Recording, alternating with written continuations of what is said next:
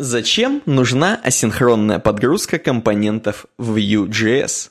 Почему не нужно работать в плохих проектах? Как перестать использовать Bluetooth наушники и начать жить? Как перестать использовать Bluetooth наушники и погнали.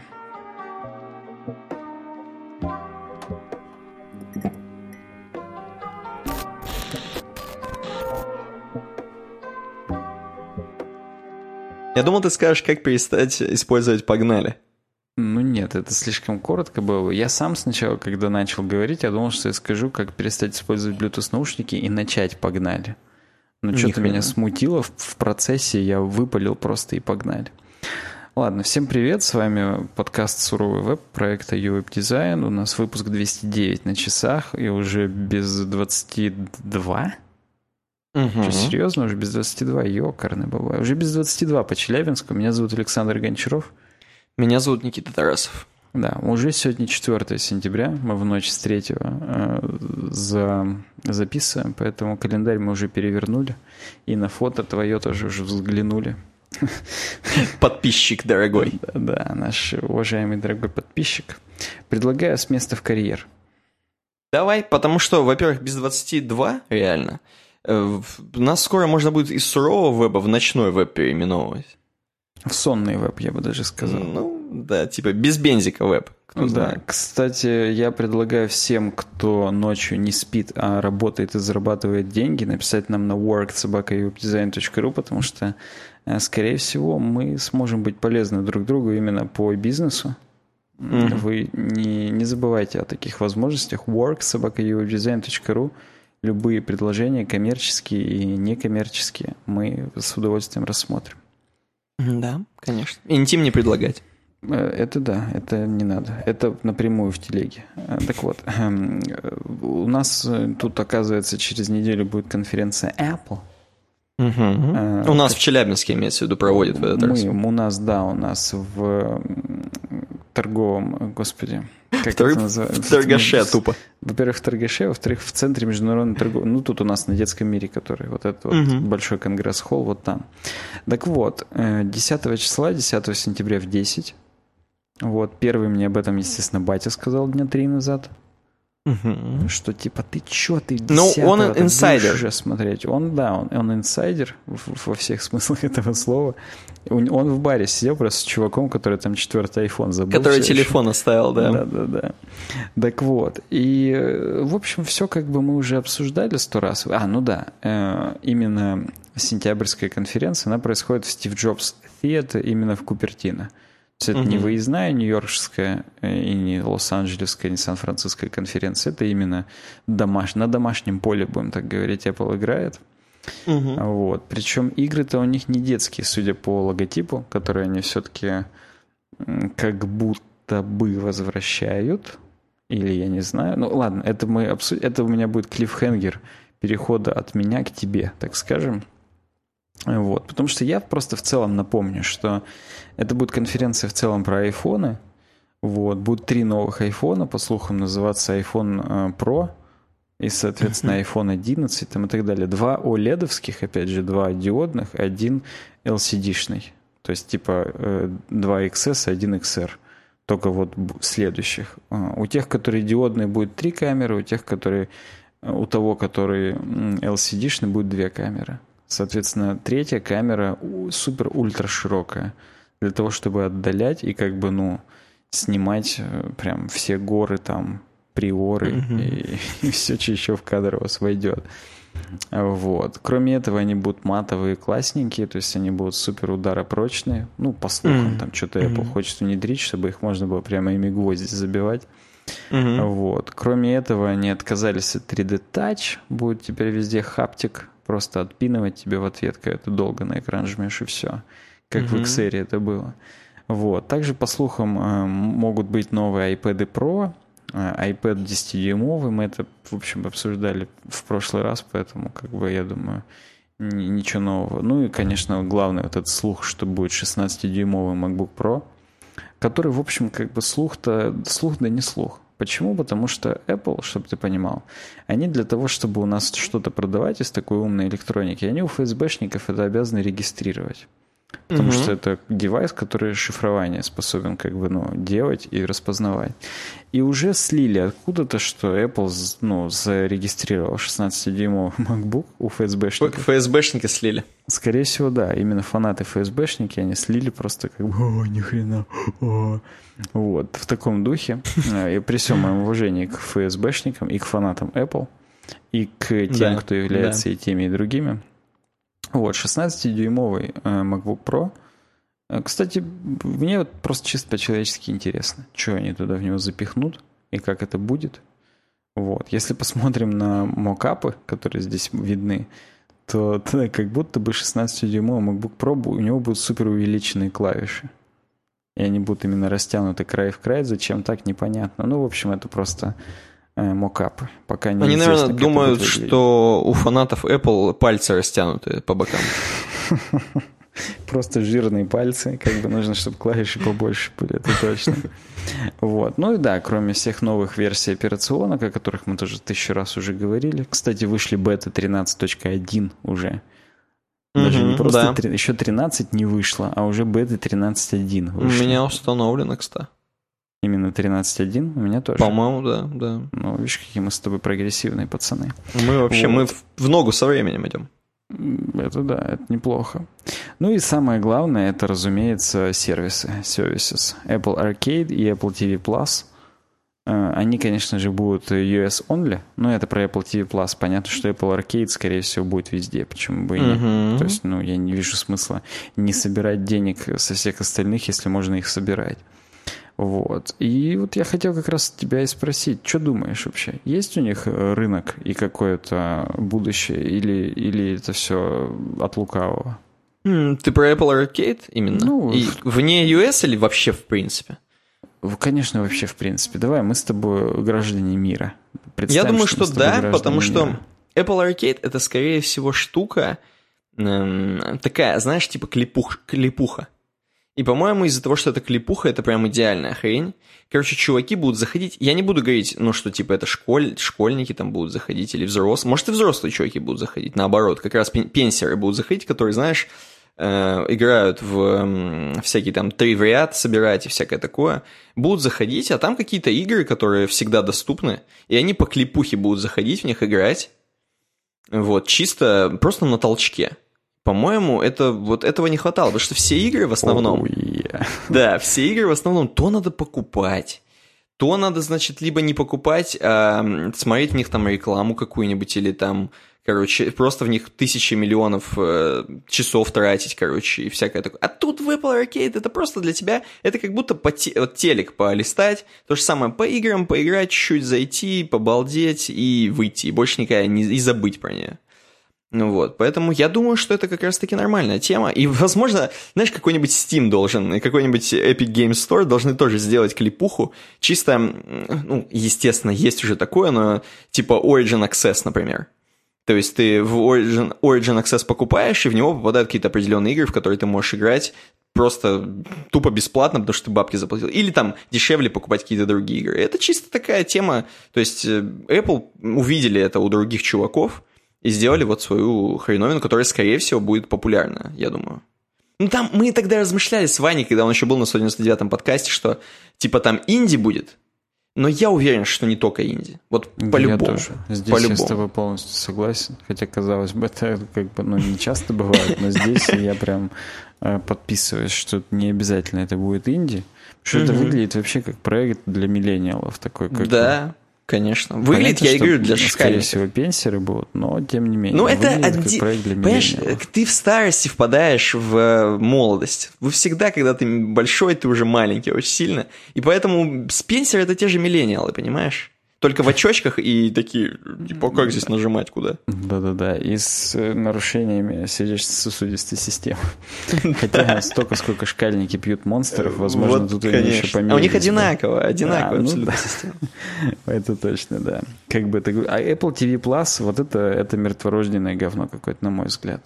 Если только они ой, гигантское количество бабла в это не ввалили, чтобы там хоть кто-нибудь, хоть кто-то стал там их амбассадором, Потому что такие штуки... Они же там э, целые сериалы снимают для этого. По-моему, там же выйдет. Я помню, да. но, come on, мне почему-то кажется, что это будет пук. Вот ты опять же, я тебе говорю, вот если бы ты сейчас жил в какой-нибудь другой стране, не дай бог, угу. конечно, тьфу тьфу тьфу если бы ты трактор, так скажем, настроил, как это говорят, ну, ну, ну, то ты сейчас бы первый бы, который подписался бы, заплатил бы деньги и смотрел бы через них все, понимаешь? У тебя бы просто мелькало там постоянно на твоем э, супер огромном э, Apple телеке, вот, Apple TV был постоянно бы включено, и там бы это хреначило. Так что, ну, как бы тут понятно, что нам сейчас в России, возможно, не понять, что кто-то там ради эксклюзивных сериалов или просто ради удобства э, будет оплачивать этот сервис, Э, вот. Но мне кажется, что это... Да не, ну нам с тобой как минимум понять. Мы с тобой, в общем, достаточно можем, прогрессивные можем. люди в этом говне, поэтому... Можем. Да. Можем. Можем? Угу. Ну, можем. можем. Потому что смотри, вот я в тебе сомневаюсь, что ты бы стал оплачивать несколько разных сервисов, э, имея Apple TV в Америке, допустим, представим себе, что мы живем в Америке, да, угу. ты бы вряд ли, ты бы, скорее всего, сконцентрированно в одном все купил, а тем более, что если у тебя вся инфраструктура Apple, ты бы, скорее всего, так бы этот TV OS и, ну, в смысле, оплатил бы вот эту TV хрень, Apple TV в смысле, я имею в виду, и, и все, и вообще даже не заморал, и по бокам бы не ходил бы никуда, на какие-нибудь там HBO, Netflix и какие-то там, ну, вот, левое дерьмо бы никакой не оплачивал. Э, это как бы, ну... Видишь, здесь у меня нету уже, и как бы, понимаешь, я здесь сейчас новичок. То есть я не в Новенький. рынке стриминговых сервисов видео, поэтому я не могу сказать, как вот, например, если мы говорим про PC-гейминг, я mm-hmm. там не новичок, я уже сильно пророс в Steam, и действительно, мне как бы сложно с него куда-то уходить, ну, по, по mm-hmm. большому ряду причин.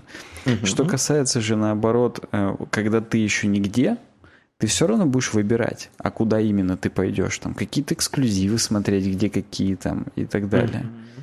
И Мало ли, но вдруг они примерно все одинаковые окажутся. Если так, то ты, скорее всего, будешь ориентироваться на то, что у тебя инфраструктура, опять ну, же. Это Конечно, да, если факт. Apple TV это урезанная хреновина, и ты поймешь ну, смотри, действительно, там что не это... будет, ну... например, э, там, опять же, если говорить про Netflix, там не будет... Э, э, то есть Netflix, у них есть этот «Лучше звоните Солу». Это их Netflix эксклюзив.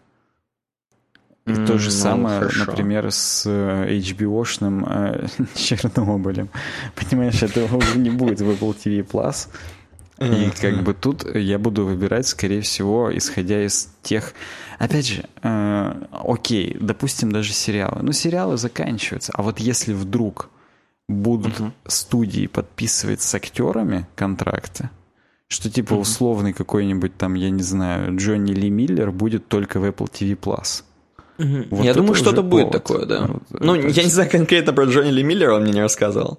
Я думаю, что если они такое заводят, и они хотят реально соревноваться с Netflix, то должны. А если нет, то это пук. Я, вот, я, будет видно. Будет видно. Ну, да, будет, согласен, будет действительно видно. Я ставлю на то, что пук. Что они не будут ни с кем э, там ничего заключать, и что это uh-huh. будет пук. Вот. Но, собственно, я только рад буду в этом э, ошибиться. Ну, потому что, правда, когда есть, опять же, как, покуда я не являюсь участником этого рынка, я действительно вслух такой говорю, и это красиво звучит, что mm-hmm. вот должна быть конкуренция, если будет несколько разных предложений, это круче там и так далее. Ну, то есть вот, в этом отношении я действительно так и считаю, когда я mm-hmm. еще не приверженец там, не религиозный какой-то из отдельных сторон. Сект. Да, то я, в общем, как бы за то, чтобы были какие-то альтернативы. Но, блин, пусть они будут хотя бы достойными. Поэтому, если реально они ничего ни с кем не заключат, то будет пук. Все, угу. погнали дальше. Я хотел последнее еще сказать про ну, Apple. Мы как, мы, как обычно, первую тему же мы же размазываем, остальное сонно уже говорим, поэтому ну, нормально. Да, Надо соблюдать. у нас похоже, да. Очень, очень тупую тему тебе скажу. Вот смотри, на телефоны, айфоны посмотри. Так. Короче, меня поражает все еще, вот я как владелец семерки айфона, да, хитфона, uh-huh. у меня там камера, она, в принципе, начиная с семерки или с шестерки даже, выделяющаяся из корпуса. Угу. С шестерки. Здесь также, собственно, выделяется из корпуса абсолютно огромный блок. Ну, квадрат. Который, да. когда лежит на столе, заставляет люфтить телефон, если ты нажимаешь на него. Ну, в смысле, надавливаешь. А, надавливаешь. Ну, ну и нажимаешь на нижнюю кнопку, например, или на экранчик. Да, да ну, то ну, есть да, да, да. это какая-то странная хрень. Мне, во-первых, вот это не нравится, но, допустим, я это могу пережить. Угу. Но, как я понимаю, люди вообще уже все давно угу. э, всегда телефон, я всегда телефон кладу к себе экраном. То есть э, видеть там уведомления или просто... Ну, конечно, я привык я к себе экраном да, да. класть. Но я так понимаю, люди уже не стесня... не, даже не столько не стесняются, не боятся класть на наоборот, на экран. Есть такие, да, знаю. Э, потому что, типа, э, я думаю, что Apple тоже это предусмотрели, и поэтому они делают выпуклую камеру, потому что у них уже такое стекло, такой экран, который вообще ему ни от одного стола ничего не будет. На заводе его клади, на циркулярку его положи, ничего не будет. Вот. Смотря начиная с какого. Семерку у меня батя с ключами положил в один карман, и было плохо. А, нет, не с ключами, с наждачкой. Вот. Он именно шел с завода, у него была наждачка ну, в кармане. Ему показалось, что не заточено, да, экран. Надо немножко... шлифануть. Причем у него наждачка там на 150, то есть ну такая, которая прям Ну, которая iPhone Поэтому, конечно, не стоит. Но смотри, у меня, например, он в бампере, в оригинальном Apple. В ну, в бампере не выделяется, согласен. А не, во-первых, не выделяется, во-вторых, там можно и вниз класть, потому что он не на самом не задевает. лежит. Да. А он Но именно и... на ребрышках бампера лежит и норм. Видимо, это ориентировано, что вы еще... Вот мы сейчас сделаем выпуклую камеру, а вы еще купите себе бампер, короче. Ну, потому что иначе без бампера, если ты на голову используешь телефон, он, mm-hmm. во-первых, очень маленький, такой какой-то, такой, знаешь, беззащитный становится очень он, сильно. Да, он, он как ребеночек. А особенно если у тебя элитные какие-нибудь XS, Максы, золотые, кажется, что это просто произведение искусства, которое ты сейчас любым, э, значит, предметом вокруг можешь разбить. То есть это как будто ты реально вазу достал, и mm-hmm. она у тебя под локтем стоит. Угу. Вот. И, короче, во-первых, это, то есть э, такое чувство, что они прям навязывают тебе купить какую-то защиту на него, надеть. Вот. И еще вот эта камера, ну это, я не знаю, эта камера, это вот, меня все еще поражает, что она выпуклая. Я не знаю. Понятно, что добавить дополнительный слой телефону, это было бы, ну, тупо, да, была бы вообще просто лопатища толстая. Но mm и вот это тоже люфтящая хреновина, это как-то... И они все еще не убрали. Я просто к чему это все? Я смотрю на прототипы, которые там слили. Опять у тебя батя в баре нашел чувака. И, значит, короче, э, опять будет люфтить все. Причем тут уже еще больше люфтить будет уже огромная, э, как я вижу, хреновина. Еще и с выпуклыми камерами там. Но это... Не знаю, короче. Я могу еще просто тебе ответить, например. Точнее, не ответить, а просто сказать, что они, мне кажется, боятся уже просто сделать... Что-то менять? Нет, смотри, чтобы сделать э, в потай, так скажем, по-заводски говоря. Склень и вздрочь? Да, да, да. Нужно, чтобы весь телефон а, толще стал для этого. Да, Потому я что говорю, физически это... камеру ты не можешь уже тоньше, видимо, сделать. Ну, угу. чтобы она была по-прежнему киллер фичи айфона. Потому что, ну, все мы знаем, что а, у айфона реально крутая камера. То есть, ну, угу. блин, я просто констатирую это вам всем как факт. Кто думает, что что-то фоткает лучше, а, вы не шарите. Ни хрена не фоткает лучше, у айфона самая классная камера. Вот, поэтому, угу. видимо, она должна быть все-таки толстая. Там линзы и ну, все физически. такое. Там, да, да, физически. Да, да, да. И, соответственно, конструктивно, чтобы телефон был, э, чтобы оно не люфтило, нужно делать толстый телефон. А это, видимо, уже не классно, потому что, видимо, есть люди, которым нравится, что он вот уже весь такой тоненький произведение искусства – и, соответственно, угу. как бы они на это пойти не могут, и поэтому люфтит. Но я думаю, что и так все почти прям плюс-минус какие-то бамперы или чехлы используют, и уже ни у кого и не выпирает в таком смысле. Ну, похоже, что да. Похоже. Ну, я так, просто это, знаешь, чисто размышление, потому что я увидел опять, и меня опять... Я прям почувствовал, как новый iPhone люфтит. Конечно, он у меня не будет никогда на столе лежать, скорее всего, потому что он будет стоить как MacBook, вот, но особенно 6,5, который вот это с тремя камерами, чтобы побольше. Короче, вот, но я все. Хочу. Ну, все хотят такой. Так там еще цвета, ты вспомни, мы цвета с тобой обсуждали, и там какие-то гениальный золотой, который mm-hmm. очень темно-золотой такой крутой. Да, это да, прям, да. вот как это в натуре произведение. Там теперь, да, и его да. еще, еще в чехольчик его запаковать, чтобы никто не видел, что у тебя охрененный золотой, и не люфтить зато не будет. О, а, О, а, полная, согласен, да. Ладно, мы, как обычно, На Apple это... размазали. Да, предлагаю переходить к следующей темке. Сейчас все Следующая. прям, ну, будем... О, все э, такие. Да, мы сейчас следующие классно. Мы сейчас следующие классно. Следующая тема у нас, э, я хочу как записано, в России продают, падают продажи ноутбуков. А так и есть. Так и есть. Э, в России падают объемы продаж ноутбуков и десктопных ПК. Э, на Хабре тупо статья, заметочка, не знаю, какая-то, такое чувство, что тревожная. Чуваки хотели нас немножко расшевелить этой новостью. И приведена статистика некой э, аналитики IDC, не знаю, что какие-то чуваки, которые собирают исследования рынка персональных ПК в России, и они увидели, что за последний квартал, или квартал, как вам больше нравится, угу. э, вообще объем поставленных в России ноутбуков э, и настольных систем сократился на 22,1% по сравнению с аналогичным периодом прошлого года. То есть с таким же кварталом. Род того, что поставленных, на стол просто поставленных ноутбуков объем. Ну да. Да. Вот. И, короче говоря, ладно, в, при, в предыдущем квартале этого года э, объем поставок персональных компьютеров снизился на 10,5%. То есть, в принципе, снижался. А сейчас вообще на 22%. По мнению аналитиков, текущий спад обусловлен экономической нестабильностью в стране. Ты знал, что у нас экономическая нестабильность в стране? Честно. Конечно. Я ее чувствую на себе каждую секунду, поэтому да. То есть нестабильно. Подожди, все же говорят, что стабильно. Ну, понимаешь, это вот тоже, они говорят, но они просто не понимают. Ты имеешь в виду, специалисты все... говорят, что стабильно, а народ говорит, что нестабильно. Ну, народ не специалисты. Не специалисты, поэтому да, согласен. Да, во втором квартале или квартале рынок показал ожидаемую негативную динамику. Российские потребители обеспокоены экономической ситуацией в стране на фоне падения реальных доходов населения и продолжают усиливать режим экономии в повседневных тратах. Э, это здесь вот прям цитата. Здесь, кстати, написано по процентам доли рынка именно компаний, короче, брендов. То есть, например, компания HP 20% доли рынка занимает сейчас, текущий, на, на текущий момент. Lenovo 18.6, Acer 17.9, Asus потом 10 и Dell 5,5. Вот, кстати говоря, Lenovo обогнала Acer. я хотел вот за это зацепиться, потому что мне дальше там похрен на статистику, но компания HP почему-то все еще, э, во-первых, кто-то покупает ее. Я ничего против не имею, но именно она это ключевой, значит, главный, доминирующий, так скажем. Конечно, не сильно, но тем не менее, HP это вот максимальная доля рынка, которая есть в России продажи компьютеров. HP, почему HP? Как Lenovo на втором, Acer на третьем. Ну ладно, Acer это просто типа бомжовская тема, хорошо, типа дешево. Э, почему HP и Lenovo на первом-втором? Не знаю вообще абсолютно. Lenovo, причем это не такие уж и старички, они как бы появились не так уж давно на самом деле. Вот, и я всегда думал, что Asus у нас очень сильно покупают, и Asus, в принципе, хорошая компания.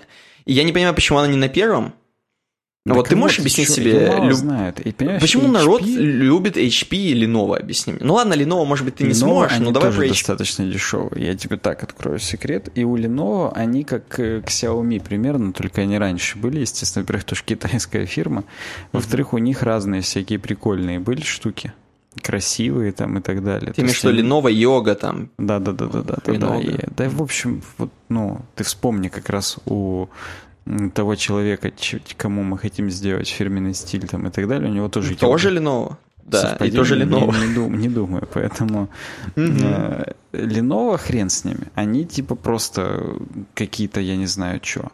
А HP их почему-то, почему-то, их много очень по тендерам в одно время выделывают, ну, поставляют. А, это как Dell в Америке. То есть, да, если бы да, мы да, сейчас американскую посмотрели, там было бы Dell, только 99%. Ну, вот, ну, в общем, я думаю, и HP тоже, но да. Mm-hmm. Вот. И поэтому, я тебе просто скажу, мы же, ну, бывает, приторговываем, так сказать, ноутбуками. Так. И ты как бы говоришь людям, вот там есть Dell или Asus. Они говорят, не, а HP у вас есть? не будем, а HP у вас есть? Без шуток, так и говорят. И как я не понимаю, как они добились такой... Я понимаю, что это тупо уже вот, вот просто стереотип. И вот всем бы компаниям... То есть ты представляешь бренд, бренд такой, реально. да, стереотипный сделать э, бред, что угу. надо вот брать вот это, потому что вот это круто. Это прям mm-hmm. вот я могу только позавидовать компании HP, что они вот так себя поставили да. на этом рынке, что просто вот, э, а вот вот вот это вот HP у вас есть и все, и этим все сказано. Это и можно больше ничего, как, да? Как девиз это свой использовать. Извините, а HP у вас есть? HP. Работаем на с такого-то года на вашем ага. рынке. Вот, поэтому... Короче говоря, загадка это мне является. Опять же, кто владельцы HP ноутбуков, расскажите. Расскажите, почему вы выбрали HP, интересно. Вы вообще знаете, что HP это Hewlett Packard? Хотя бы начнем с этого. Э, ну, я думаю, уже, уже много кто знает, потому что, как минимум, опять же, есть у нас чуваки, э, покупатели, которые приходят и говорят, а, Хьюлиты, Хьюлиты. То есть, как бы и, и это даже знают. люди знают некоторые, да. Хотя, Все, казалось да. бы, это, в принципе, закрытая информация. Вот Хьюлиты. Вот. Ну, подожди, давай мы обсудим, что упали продажи. Вот это. Ну, давай. Давай. Это что Давай, значит? интересно. Ну, тут написано, напоминаю, с, э, с нестабильностью в стране экономической. Mm, ну, Давай подумаем, она когда-то была стабильная? Глубже. Вот именно, глубже. она у нас никогда не стабильная. Стабильная значит, никогда а, не была. Либо у людей уже есть компьютеры, и они сейчас в общем и в целом не так быстро устаревают, и поэтому у них нет такой острой нужды э, mm все это так, ну, часто менять, например. Это первая, так скажем, причина, которая, ну, напрашивается. А вторая, например, это то, что ну, действительно дошла до крайней степени вот эта вот плохая экономическая ситуация в стране, у людей тупо нет денег. Не, ну плюс знаешь, это же еще... Э, среднее какое-то кредитное количество кредитов угу. на людей уже настолько большое, что как бы просто дальше брать не могут. Ну, например, опять же, я не знаю. Угу, да, Ты что-то да. начал говорить? Я, я просто, mm я начал говорить, а потом осекся, потому что понял, что это не совсем правильно. Тут же сравнение на 22% с прошлым, с таким же кварталом в прошлом году. И я подумал, что вдруг, если просто уезжали в, в отпуска, типа квартал, это же как бы вот как раз лето, прошлый. Ну, и... сравнивать это тоже с летом. Вот сравнивать тоже с летом, казалось бы. То есть, может быть, что-то изменилось с отпуска, может, дороже путевки стали, я не знаю и все люди не могут же ноутбуки себе купить. Но, скорее всего, я думаю, это связано в том числе, ну, с одной стороны, понятно, с нестабильностью в стране, а с другой стороны, э, как ты сказал, реально, смысл менять. Windows-то новый не вышел, например, который будет на новых ноутбуках на каких-нибудь. То есть зачем, какой смысл? Все, у тебя есть уже ноутбуки, и они работают. Кстати, еще из жизни тебе. А, большинство людей компьютеры покупают не себе, а детям.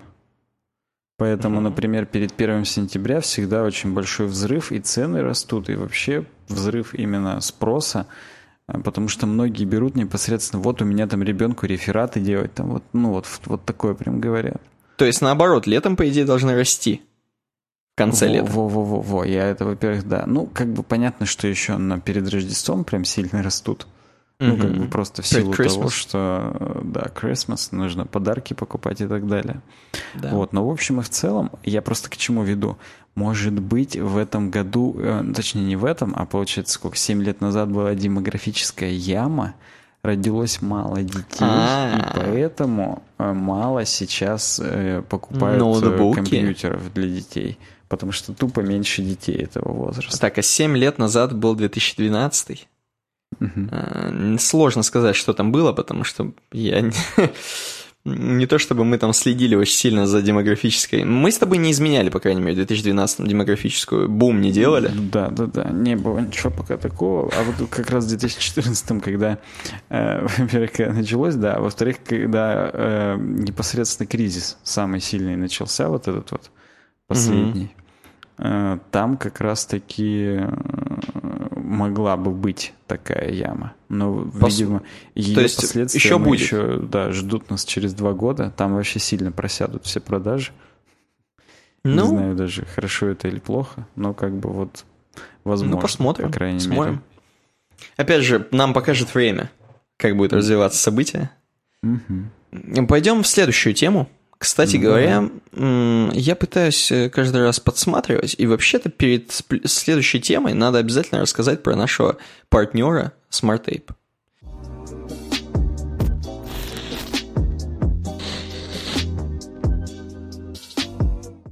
У нас есть хостинг, которым мы пользуемся уже больше, чем вы живете многие. Э, вот, больше, чем дышите и пукаете. Больше, чем живут те люди, которые в школу пойдут с новыми ноутбуками. Вот. Кстати, да. Кстати, да, да. Вот, мы пользуемся э, хостингом SmartTape, и, возможно, вы ни разу не слышали еще про SmartTape. Возможно, вы наслышаны про SmartTape, видели рекламу, но еще не решились. Э, в том и в другом случае зайдите на evobdesign.ru smarttape, зарегайтесь по нашей реферальной ссылке и просто попробуйте. То есть это же не какой-то там, типа, ты в него вписался в этот хостинг и никак не можешь от него отлипнуть. Нет, здесь надо просто попробовать и понять, для тебя этот хостинг или для тебя. Но мы от себя гарантируем, что вы не слезете, скорее всего, потому что вам настолько понравится. За уши вас будет не оттянуть. Конечно. Потому что, в общем и в целом, конечно, ребята так круто работают, как всем бы еще я бы пожелал работать. Да, SmartTape, еще раз, uwebdesign.ru slash SmartTape. Ты должен сказать для тех чуваков, которые уже зарегались, но не э, подсунули нашу рефералку. Да, я должен сказать, я говорю, для тех чуваков, кто уже является абонентами SmartTape, клиентами, но по какой-то причине, скорее всего, по случайности, либо по скудоумию, возможно, э, кто не подсунул нашу рефералку, вы можете написать мне собака в описании в телегу, сказать свой логин, и мы перепишем вас к себе на рефералку, потому что... А что вам? Вам какая разница-то? Вы нам поможете, спасибо вам, и все, и нормально да. будет. Конечно. Еще раз, да, смотри, мы, между прочим, заметьте, никогда непроверенных, мы, мы здесь не рекламируем вам какие-то там э, ставки на спорт или на киберспорт. Мы рекламируем проверенные вещи, которые действительно используем очень долго, давно, и кайфуем сами от них, поэтому Smart Tape, Да, Smart Tape. Следующая тема. Да, следующая тема это CSS Tricks тема от автора Криса Койера. Мне недавно снился Крис Койер, я сейчас вспомнил. И он был худой. А, и... Он был худой, другой какой-то чувак. И э, я почему-то понимал во сне, что он Крис Койер, но он был вообще не так выглядел. То есть это не он был. Тупо не он. Короче, и вот не зря снился, потому что вот снился. Не зря снился, потому что статья от него, я ее рассматриваю, все, все сошлось. Практически вещий сон. Короче, он призывает нас использовать для тега link, это не про Зельду, не Nintendo новости сейчас, mm-hmm. а про CSS mm-hmm. немножко. А для тега link использовать real, атрибут real, э, который будет равен э, value pre-connect, так скажем. Real равно pre-connect, в кавычках. Эта штука делает следующее. Мы, кстати, в прошлом подкасте рассматривали такое, как в Google Chrome 76 работает, тоже подобный, подобный атрибут прикольный. Угу. Если вы не смотрели, посмотрите прошлый выпуск, он прикольный, опять же. Вот, а здесь уже да, там открылся Корс. Lazy Load. Я немножечко да, да, конкретизирую, да. что именно там было. Было no, действительно прикольно. Прос, проспорил, но тем не менее. А, а ты здесь... не хотел, ты интригу хотел держать. Мы с тобой не согласовали, да. Так. Здесь, короче, вот тег-линк, который вам нужен, который будет ссылаться через href на какой-нибудь ресурс внешний. Угу. Вам э, нужно будет под, вам нужно подгружать это же все, чем быстрее, тем лучше, правильно? Если вы будете использовать атрибут real pre-connect, real равно pre-connect, угу. то э, вы посмотрите вот на картиночку, как это будет работать. Если вы не будете использовать pre-connect, то э, на внешний ресурс будет сначала идти connecting downloading э, угу. по одной ссылке через линк, а потом на след... последующий снова connecting и downloading. Соответственно, как бы все будет просто друг за другом. Как это говорится, последовательно. Последовательные токи. Вот. А значит, эм, если вы будете использовать link, link rel равно pre-connect, то э, коннектинг будет происходить асинхронно, как бы, так скажем. И коннектинг будет вместе запускаться у линков. Downloading, понятно, будет э, идти друг за другом, но коннектинг вместе запустится. И когда уже тот downloading первого закончится, первого ресурса внешнего, то сразу начнется downloading, соответственно, следующего ресурса, потому что уже коннектить не надо будет, уже все будет законнектено. То есть, казалось бы, какая-то лучшайшая тема. И вот Крис Кор нам об этом говорит, что используйте rel равно pre-connect, и будет так работать, будет круть. Здесь, кстати говоря, у него даже целое исследование – он там пробовал на разных сайтах по-разному, короче, много м, всяких э, сделал замеров, и у него получилось реально, что с релом равно приконнект быстрее грузится тупо, чем без него. Здесь вот есть картиночка загрузки. Через какие там доли секунд происходит загрузка, и вот верхняя это с приконнекточем, и уже через 1,4 секунды у него подгрузилось. И та же самая абсолютно тема без приконнектича загрузилась через 2 секунды. Ну, видишь, у него действительно здесь много всякого стороннего говна на сайте, всяких скриптов там и так далее, рекламных и, и, и других. Mm-hmm. Вот. И у него они, видишь, именно на других доменах. То есть да, не то, что на ты внешних, именно здесь подгружаешь что-то там, какие-то CSS файлы, например. Вот, а нет, он, ты именно подгружаешь э, сторонние домены сюда, чтобы они у тебя, опять же, каким-то образом подсасывали сразу, ну, то есть одновременный коннект происходил асинхронный, а потом уже даунлодивать все по очереди. Ну, то есть действительно для тех сайтов, где много сторонних скриптов с других доменов, это, ну, дает какой-то прирост наверняка и прям ОАМ становится. Угу, угу. Я вот. так понимаю, что это работает сейчас в любых браузерах. Тут как-то не сказано Слушай, про ну конкретно. Надо посмотреть, потому что сейчас он опять это для Хрома 76 сказал. А мы такие, о, а, м, не, смо- не посмотрели. Ну вот я сейчас перешел на оригинал, где на web.dev это все происходит, и там Милика Михалиджа об этом написала. Uh-huh. Вот, она там писала про Preconnect и про DNS Prefetch тоже. Ну, про DNS Prefetch мы либо когда-то до этого рассказывали, либо я сам читал. Так что да, сейчас я пытаюсь найти, где именно поддержка. Ну, давай. В принципе, можно было сразу по, на Kena Usage опуститься. Да что-то тут... Так... Кстати, здесь она написала небольшой дробэк. То есть, если в течение 10 секунд э, не начало ничего подгружаться с того домена, который был приконнекчен, то коннект разрывается. То угу. есть это нужно все равно только для critical говна писать. Угу. Ну, вот. похоже, что для Critical говна будем писать ну, только. Согласен. Не, не вижу смысла писать для не Critical говна, но вообще, если вернуться, так скажем, к э, нашему вопросу, то у нее там тоже я ничего не нашел по поводу поддержки. Угу. Я зашел на Kena Usage, э, и, и я тебе могу сказать, я тебе могу сказать, что зелененькая практически ну, IE нет, Edge 18 частичная, partial. Uh-huh. Firefox там очень давно поддерживает, Chrome очень давно поддерживает, Safari поддерживает, эм, Opera даже, iOS Safari даже поддерживает. Opera Mini, мне так нравится, что Opera Mini никогда ничего не поддерживает, это лучший браузер, я думаю. Для, тестиров... для тестировщика это лучший браузер. Берешь, открываешь в Opera Mini, ничего не работает. Закрываешь, тикет возвращаешь. Да уж. Вот, ну, короче... Круто, круто. Ладно. Да. Используйте приконнект для критических доменов. Это, для критического это говна. Да. Э, Пойдем дальше. дальше. Идем тоже в сторону, так скажем, производительности. То есть здесь темка подобрана не абы как, а тоже про производительность, но на этот раз производительность в Vue.js.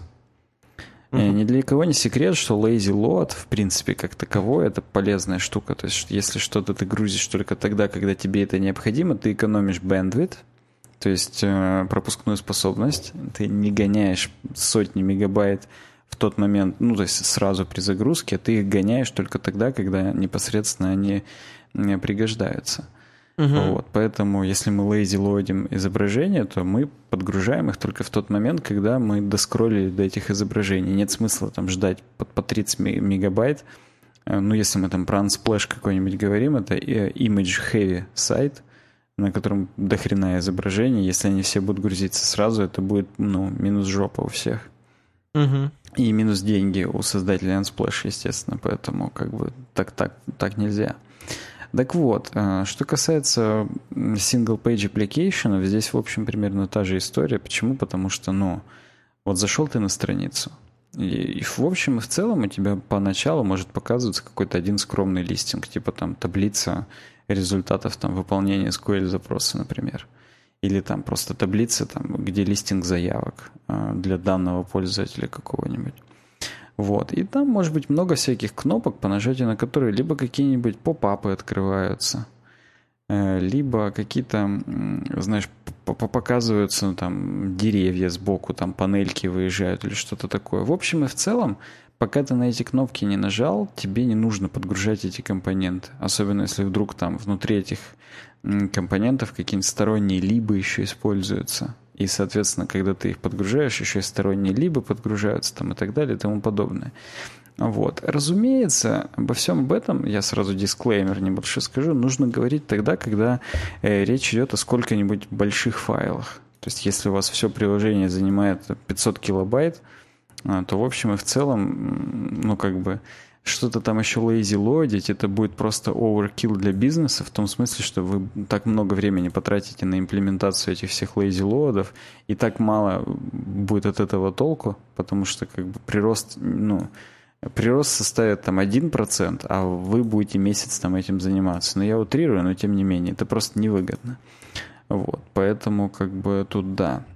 Угу. Ну и в общем я это к чему веду? К тому, что в, во Vue.js можно все компоненты подгружать асинхронно.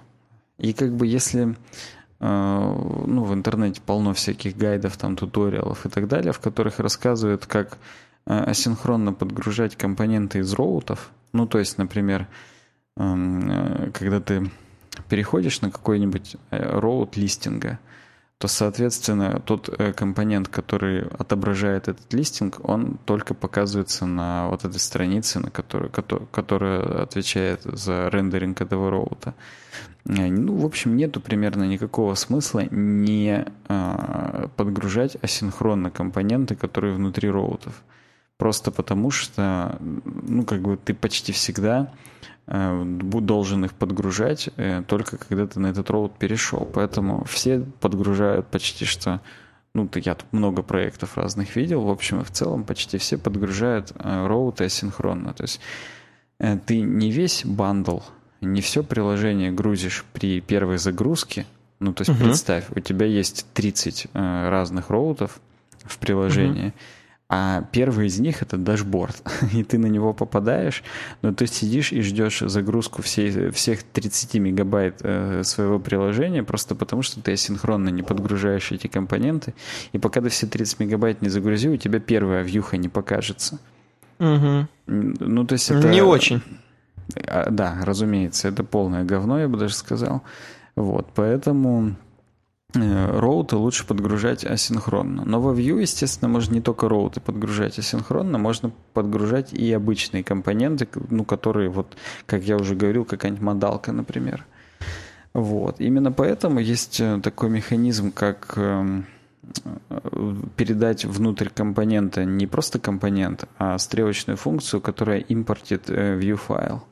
Таким образом будет асинхронно подгружен этот компонент только в тот момент, когда он непосредственно отрендерится. То есть если ты нажал на кнопку «Показать компонент», и у тебя при нажатии на кнопку, например, меняется булевый флаг, типа show pop-up с false на true, и тот компонент, который ты показываешь, а, у него в а, директиве v-if а, ты указал как раз-таки это условие. То есть поначалу, если v-if false, компонент вообще никак не рендерится и не подгружается. Как только v-if стало true – ты автоматически его подгружаешь. То есть если бы у нас было это не в if, а если бы компонент физически был э, уже отрендерен, то понятно, что он уже будет подгружен. Ты, если просто через vshow э, Директива vshow, она не э, блокирует рендеринг компонента, она просто делает display none.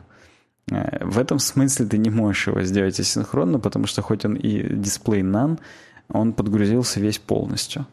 То есть это, ну, как бы это важно различать эти директивы, использовать их ровно тогда, когда нужно э, либо вообще не подгружать, либо просто скрыть для того, чтобы там сейчас показать, например. То есть это, ну, зависит от э, бизнес-задач того или иного компонента. Короче говоря, если мы передаем стрелочную функцию с импортом view файла в описание компонента в блоке components, экземпляра view, ну или экземпляра другого компонента, внутри которого ты этот компонент подключаешь, то, разумеется, этот компонент будет подгружен асинхронно. Работает только если сам компонент в шаблоне подключен через директиву v-if. Вот. Но можно пойти дальше, можно не только непосредственно асинхронно подгружать этот компонент, можно еще показать, например, какой-нибудь preloader в тот момент, пока он подгружается. Для чего это сделано? Ну вот представь, ты асинхронно открыл drawer какой-нибудь или pop-up. Uh-huh. Вот. Пока ты нажал кнопку, и этот pop-up начал асинхронно подгружаться, есть условные там, ну, где-то 500 миллисекунд, а где-то и там 3 секунды, если это очень тяжелый pop-up. Э, вот эти 3 секунды или там 500 миллисекунд у тебя будет задержка. То есть ты кнопку нажал, а еще ничего не появилось. Угу. И это, естественно, плохой impact на user experience несет. Ну, потому что, come on, ну, то есть ты берешь и делаешь так, что юзер нажал на кнопку, а ничего не произошло. Он будет думать, что что-то не работает, будет еще 10 раз жать на эту кнопку. Угу. Вот. И в общем и в целом будет как бы боль. А это неправильно. Поэтому нужно какой-то показывать прелодер в этот момент. И в, у Vue в коробке есть, собственно, такой... Ой, простите. Э, такой механизм, как префетчинг – а, точнее, не префетчинг, господи, префетчинг, это я чуть позже расскажу.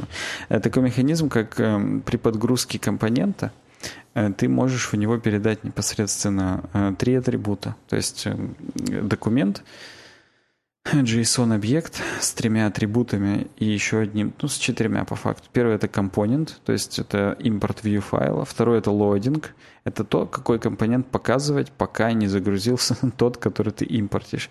И error — это э, какой компонент показывать, если вдруг э, прошел какой-то тайм-аут, ну, там, например, uh-huh. 3, 3 секунды или сколько ты там сказал, типа, поп-ап недоступен. Ну, то есть вот что-то такое показывается.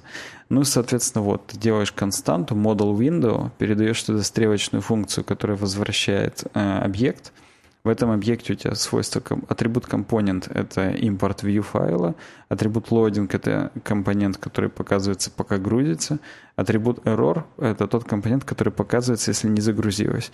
И, соответственно, четвертый атрибут — это timeout в миллисекундах, который говорит о том, что вот в течение трех э, секунд, ну там трех тысяч миллисекунд в данном случае, если э, подгружается, показывая loading компонент, если не подгрузилось после трех секунд, показывая error компонент. Все, и эту константу, которая нам возвращает этот объект через стрелочную функцию, мы просто присваиваем э, через components э, как model window, и все. То есть мы добавляем ее туда и нормы. Ну и, соответственно, да, то, что в итоге получается, оно как, как я и говорил, пока грузится, показывается прелодер, как только загрузилась, показывается компонент, если не загрузилась за тот тайм-аут, который передал, показывается error компонент.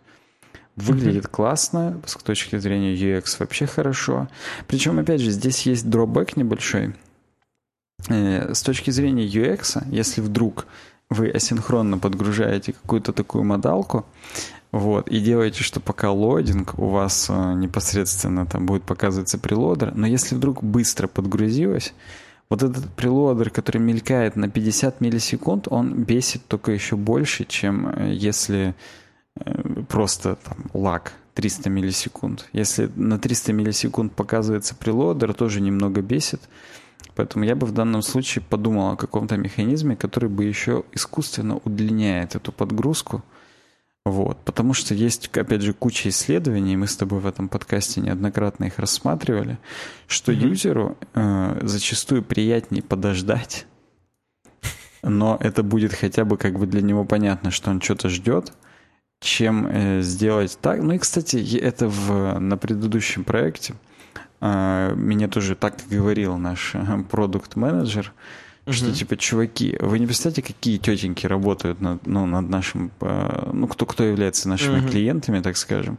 Они реально, им, если вы показываете, что что-то крутится и что-то происходит, им наоборот только спокойнее и лучше, чем если бы все работало супер быстро и так далее. То есть это тоже, ну, как бы важно э, важно помнить, поэтому тут, да, надо еще искусственно это дело удлинять, и тогда будет вообще прям э, хорошо. Вот. Ну и да, здесь еще рассказывалось про префетчинг. Это атрибут э, тоже у link real prefetch, и, соответственно, там э, название непосредственно JS-файла, которые нужно префетчить.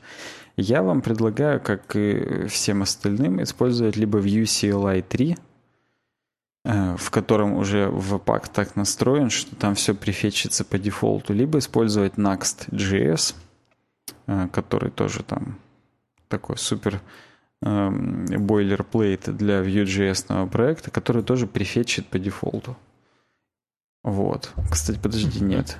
Сейчас я вспомню, что здесь про Next.js написано. Там не... А, там Next Link. Именно эм, э, маршруты, которые в Next Link, вот они префетчатся по дефолту. А в, в UCLI 3, в принципе, все префетчится по дефолту, поэтому, да, их используйте, и, и все будет хорошо. Но вообще, в целом, не обязательно префетчить, можно действительно использовать это именно как, э, я и сказал, как асинхронные компоненты.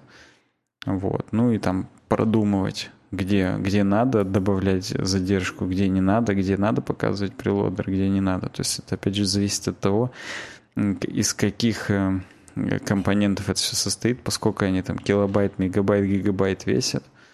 И да, в общем, это все должно быть с умом, но в общем и в целом хотел как раз вот вам просто рассказать о том, что есть такая возможность, как асинхронная подгрузка компонентов во Vue, если вдруг кто не в курсе. Угу, Такие угу. дела. Ну смотри, мне сложно здесь что-то добавить, убавить или именно вгрызть, спросить, но я могу у тебя только узнать, вот такое вообще это возможно? Ты можешь такое использовать сейчас? Взять и у себя в коде на Vue написать, э, короче, такую подгрузку? Да, не поверишь, ровно этим я завтра и займусь. Ну, то есть я действительно это сегодня прочитал. Вот. Я просто, когда готовился к подкасту, я, ну, не хватало темок. Я, во-первых, угу. тебе написал, что не хватает темок, и ты тоже да. две подвез. Да. Вот. А я просто зашел на Reddit в Vue.js, э, на subreddit, э, и просто посмотрел, что прикольного дают вот это угу. была одна из прикольных, которые дают. Я ее прочитал, сам узнал, с вами поделился и с удовольствием завтра внедрю. То есть вот это так? просто реально вот работает. Так. Заходите туда, что-нибудь читайте, а лучше заходите к нам в подкаст. Мы вам все самое лучшее расскажем и передадим, потому что, ну, мы уже отфильтровали уже, для вас все. Вот, вот именно. Мы как э, птички уже переживали, и вам в клювик уже пережеванное отдаем, как бы и все. Хорошо. Хорошо, мне понравилось про птичек. Э, следующая тема. Это, кстати, перед ней нужно еще сказать кое-что. Перед ней надо кое-что сказать.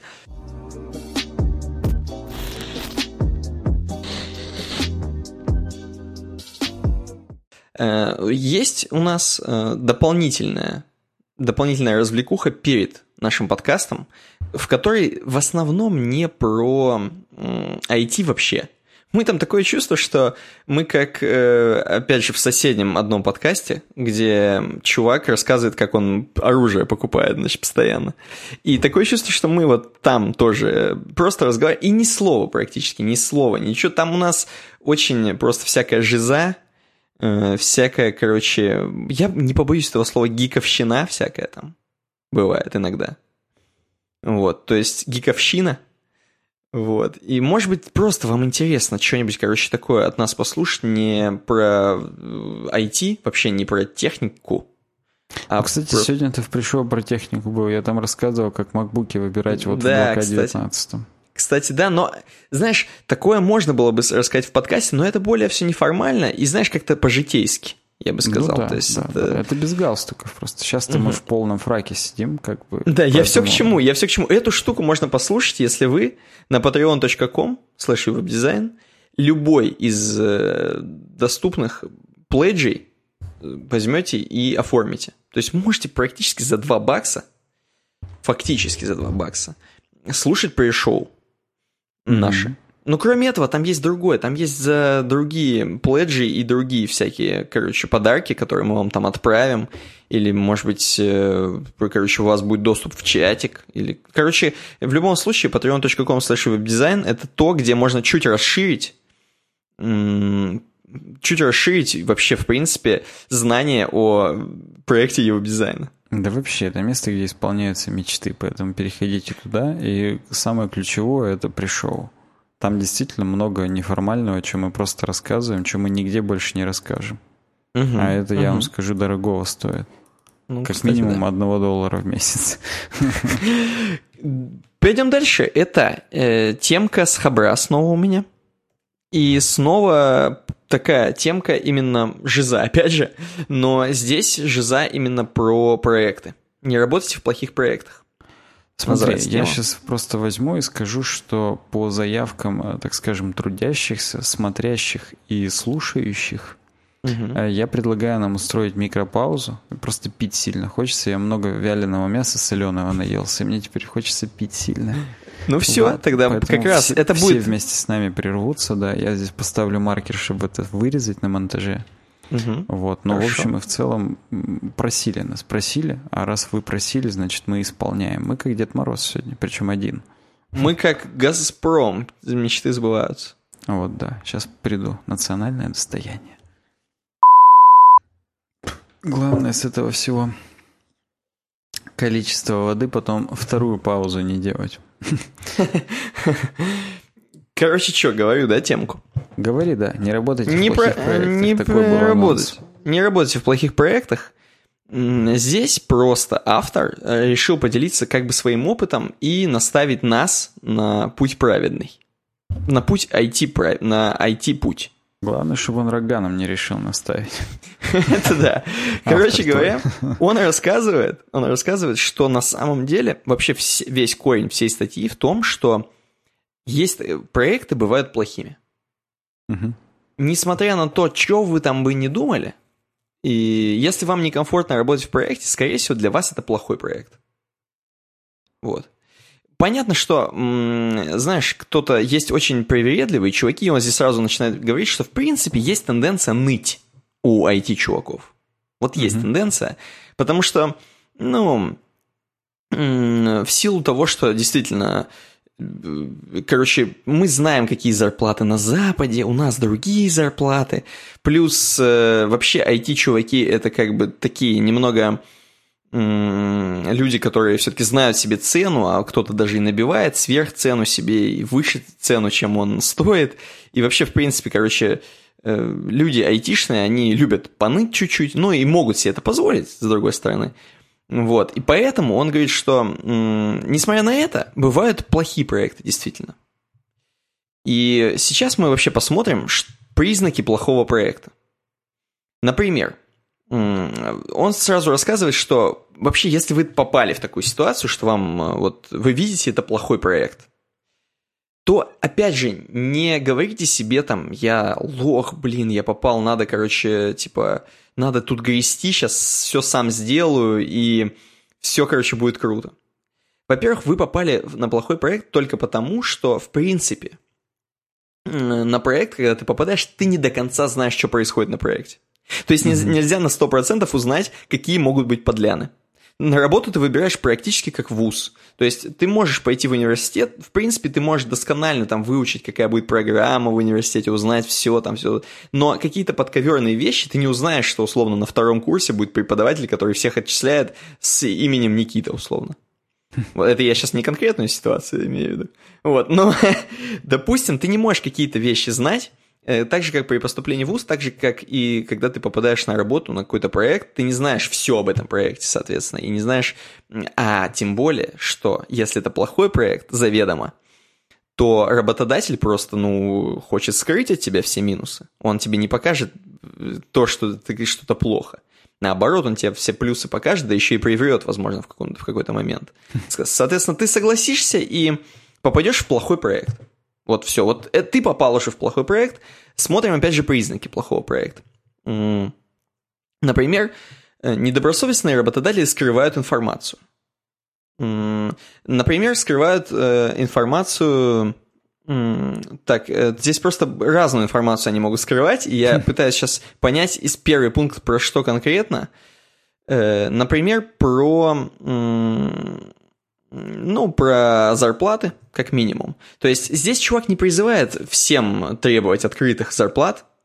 Вот. Кто-то считает, что практика закрытых зарплат это хорошо, например, как Лебедев. Вот. Но чувак говорит, что с помощью закрытых зарплат это может быть и типа неплохо, что за, закрытые зарплаты, никто не знает, сколько другие получают, но знаете просто, это инструмент управления в любом случае. То есть, когда вам не говорят зарплаты других чуваков, возможно, не сто процентов, но возможно, это просто экономия. То есть, ты не говоришь такому-то чуваку, сколько он получает, соответственно, сколько, точнее, не он получает, а другие чуваки ну, получают. Да, другие. И можно, и типа... он, типа, доволен тем, что он ну, за типа, доволен, работает, никто... а все да, работают за 300. Конечно, конечно. Хотя он специалист не хуже. Не хуже. Да-да-да-да. Вот. Еще, э, если вы такое видите, опять же, то есть закрыто и начинают мутить, типа, ну, блин, ну, как бы мы не будем говорить тебе, как такие же условные Android-разработчики получают, как ты, э, не какие-то там сеньоры, да, такие же чуваки, вот. И это, это уже странно, это уже странно. Например, есть у тебя в компании на проекте сложные иерархии и ранги звания. Это тоже сделано, чтобы экономить. То есть, например, в компании есть там определенные ранги, там, сеньора, мидла и джуниора, как везде, но им этому рангу и званию соответствует какая-то зарплата. И ты говоришь, ну, блин, я вот э, уже как бы мидл, можно мне зарплату такую-то. Тебе говорят, слушай, ну у нас сеньоры только так получают. Мидл получает, ну, вот, вот сколько ты получаешь. Вот. Или там есть какие-то очень, знаешь, разные там ранги под ранги, и чувак рассказывает, что я хотел, типа, зарплату такую-то, мне сказали, чувак, но для следующего твоего повышения зарплата, ну, будет всего там на сколько-то там больше, но не, не такую, которую ты запрашиваешь. Соответственно, оказалось, что просто нашел потом другую компанию, в которой еще больше, чем ту, которую он запрашивал. Дали. Ну, то есть э, мы понимаем, что, опять же, им управляли с помощью вот этих вот рангов и званий. Э, нематериальные ухищрения встречаются на проектах, то есть э, все, знаешь, допустим, в офис покупаются какие-то там развлекающие вещи, опять же, всякий, сделан бар специальный, в котором там, короче, можно брать бесплатно какие-то печеньки и кофе, как обычно. Знаете, это все, если что, делается за ваши бабки. И, опять же, в бабки это никогда не превратится, все эти плюшки, которые сделаны всякие грамоты, бейджи, как здесь написано, стикеры, прочая геймификация, это все сделано, чтобы только не платить больше, реально. То есть так вы будете просто думать, что, ну, у меня же тут а все обеспечено, я же тут кто-то, я же тут у меня грамота у меня здесь. То есть я же здесь работник месяца по GTA 5, где сделали работника месяца не Ламара, а, короче, главного героя GTA 5. Вот, Франклин, короче, кажется. Да, да, да, да. Короче говоря, вот, и... Эм, то есть это тоже ухищрение, тоже, чтобы бабки больше не платить. Корпоративная культура, здесь тоже рассказывается про то, что есть некая корпоративная культура э, там у вас, и она еще ужесточается очень жестко, в целях, опять же, сэкономить на вас бабло. Очень любят в компаниях, в офисах или, там, не знаю, может быть, даже на удаленке кто-то так жестит, что вы должны приходить ровно во столько-то, за опоздание снимают бабки. Э, ну, иногда даже не снимают бабки, а просто, если ты часто опаздываешь, то ты вряд ли, знаешь, пойдешь и начнешь требовать повышения к зарплате. Когда у тебя, ну, жесткий режим, и надо было, оказывается, в 8 утра уже быть. Э, автор считает, что вообще э, люди, которые работают в IT, это не те люди, за которые должны следить за своими там пятиминутками, если они опоздали. Потому что человек вообще иногда работает, когда он особенно программист жесткий, он работает иногда, не знаю, едет в машине, просто мозговой процесс у него происходит. То есть, или, ну, то есть не обязательно, что он на работе должен находиться в тот момент, когда он решает задачи. Вот, и для этого не надо урезать ему зарплату за то, что он опаздывает. Вот, поэтому корпоративная культура – это тоже как один из приемов, вот как один из приемов вами управлять и управлять вашей зарплатой, соответственно, это плохой проект, он вас как бы душит тем самым. Вот. Откровенное вранье бывает на проекте. То есть, э, здесь, кстати, сейчас я опять же вспомню, в чем прикол. Людям внушают э, условия, что условия труда, например, которые тебе предлагают, это самое лучшее, что есть на рынке. Вот все больше ты не получишь. И вообще ты, ну, типа, такой специалист узкий, например, там какой-нибудь, или, короче, ты никому не подойдешь особо. Чувак, ну смирись, все, твои 30 тысяч рублей – это то, о чем ты должен мечтать. Вот, и все, и как бы у тебя крылья-то обрубаются, ну, действительно, ну, а что, ну, я как, как куда я пойду-то я? Ну, вот меня тут, где, тут у нас печеньки, опять же. А ты, на, на самом деле, в итоге ты крутой специалист, значит, и тебя везде заберут, но ты просто боишься, и тебе еще и врут, что, скорее всего, ты нигде не найдешь работу себе. Вот, и это все, эти все признаки говорят о том, что проект просто плохой. То есть я даже не говорю про то, что, в принципе, ты пришел на проект, а он там состоит из э, какого-то непонятного кода, который, короче, нужно весь отрефакторить, переписать. И, короче, вы знаете, в принципе, другие проблемы на плохих проектах. ну, пришел и увидел и победил, так скажем. Точнее, пришел, увидел и загрустил.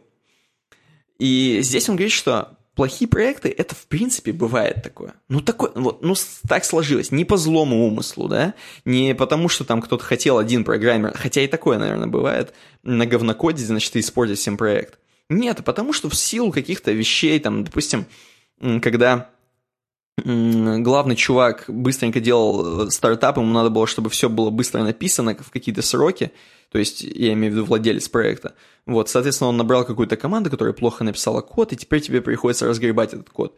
Или этот код э, нужно, нельзя как-то сильно кастомить, потому что это код э, партнеров, а нужно только сверх него писать костыли, и это тоже не очень приятно. Короче, бывают разные случаи, когда не очень приятно, это плохой проект, тупо.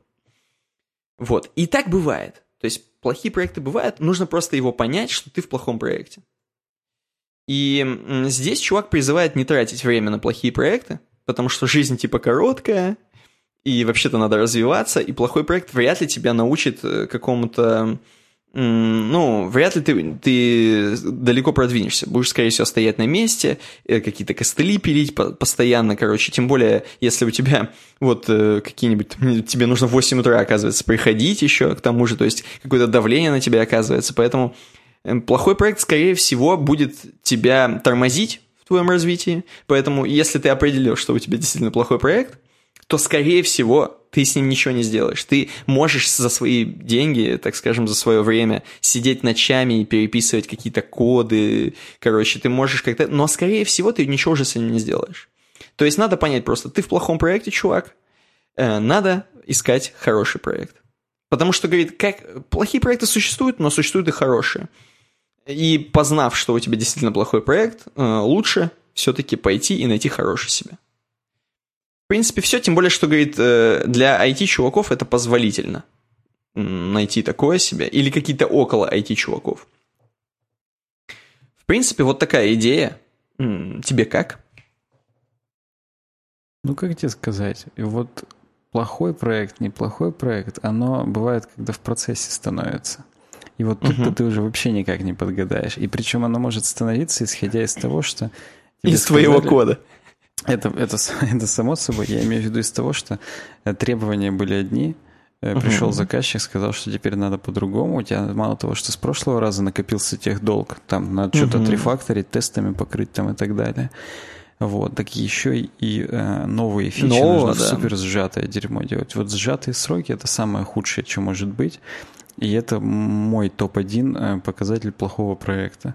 Это когда могут прийти и сказать, что вот как бы то, что у нас есть здесь 4 спринта запланировано, ну, конечно, хорошо. Вот, но сейчас да. у нас будет супер э, внезапный, Кранч. да, внезапный спринт. И хрен с ним, пусть даже он будет длиною в один спринт, и не нужно будет там перерабатывать, неважно. Сам факт того, что его уже вклинили, и угу. уже как бы нарушили вот этот весь процесс э, интеграции, так скажем, всей континуусной. Угу. Вот, это полное говно, поэтому да. Что касается HR и вот этих вот э, уловок с э, зарплатами, блин, угу. люди такие, что я бы тоже как бы закрытые зарплаты делал, просто как минимум угу. для того, чтобы не было зависти. Я вот даже сам не хочу, вот я, будучи работая этим лидом, я не хочу знать, сколько получают люди, которые у, у которых я тимлид, а, потому что я как бы в общем допускаю, что кто-то из них может получать, например, больше, чем я. Ну, то есть, почему бы нет, они, может, просто договорились и да. И, угу. разумеется, не то чтобы я этого не переживу, но, разумеется, мне будет не очень приятно. И таким, хотя, казалось бы, ну, с хренов. Ну, то есть они так договорились, я так не договорился. Это справедливо, это жизнь. Оно все равно может быть неприятно и может как-то повлиять на предвзятое впечатление. Вот, поэтому да, здесь, э, что касается того, что это, ну, закрытые зарплаты плохо, я ну, не могу согласиться. Хотя, угу. как бы, это дискуссионный вопрос. Что касается не того, что не стоит тратить жизнь на плохие проекты, вот с этим я полностью согласен. Ну, то есть, э, с предпредыдущей работы я ровно поэтому и ушел. То есть, мне, в общем, даже уже когда я уходил, и условия другие Э, предлагали по деньгам и вообще там uh-huh. и так далее, но я как-то вот э, уже принял это решение, просто потому что вот все, нет. Ну да, да. То есть, когда понимаешь уже это, то тут выбор либо уйти, либо остаться и терпеть. Вот да, и это плохой выбор, остаться и терпеть, поэтому я вам всем желаю сделать такой же вывод для себя, как и а, автор этой статьи, что, ну, не, не надо угу. тратить свое время на плохой проект. Плохие проекты, они их пусть полно. будут плохими. Да, да, да. Пусть, пусть Но тем более, что другой занимается. Тем более, что кто-то другой в любом случае найдется, потому что на плохой проект придут чуваки, которые просто хотят за деньги поработать, придут новички или придут э, те, кому комфортно м, допиливать костыли и ну, типа. Конечно. Это же реально есть люди, которым наверняка у них no problem с тем, чтобы допиливать костыли. То есть, ну правда, это это факт. Ну и, конечно же, дело просто еще в том, что этот опыт о том, что плохие проекты это плохо и так далее, его же, ну, как бы всем надо его получать. Вот, пусть угу. другие люди придут и, и получают этот опыт. Как-то так. Да, нормально. Так, э, что я... Далее у нас по выкладке, по раскладке, угу. темка про Bluetooth. Да, у меня просто Patreon у меня открыт на компьютере, а Slack не открыт, поэтому я хотел спросить, у нас тема про Bluetooth или у нас там еще одна, э, еще один блок, так скажем, важный? Нет, нет, у нас Окей. пока Сейчас не важный две блок. про Bluetooth, да, и потом важный блок. Да. Окей. Кратко про кодеки в Bluetooth наушниках. Э, первое. Э, эту, эту статью нам предложил Кирилл из обычного чатика, не из патроновского. Просто угу. она мне так понравилась, что она тут, тут же вошла в подкаст. Он мне предложил буквально там три часа назад, может, четыре. Э, так вот, эм, я вот, э, у меня всегда было предвзятое отношение к блютусным аксессуарам. Будь то наушники, мышки, клавиатуры или что-то еще. Почему-то мне всегда mm казалось, что ну, они стопудово хуже проводных. У меня, я никогда вот, ну, не пытался вникнуть как-то поглубже, ну, тут, типа, чем именно хуже, почему хуже, хуже ли. Вот. Но тут вот конкретно эта темка сама нашла меня. Э, вот. И здесь рассказ о том, что вот представь вообще, что такое наушники. То есть это в первую очередь динамики. Что угу. в динамике попадает? В динамике должна попадать информация о там треке, да, то есть сам трек. Что это такое? Это ну нолики и единички. И чтобы их преобразовать в звук динамиков, э, должен сработать CAP, так называемый, ЦАП. Э, цифра, цифра аналоговый преобразователь. То есть кодек. То есть чип, который коди, э, декодирует э, поток информации в набор низкочастотных сигналов, которые уже идут на, на динамике.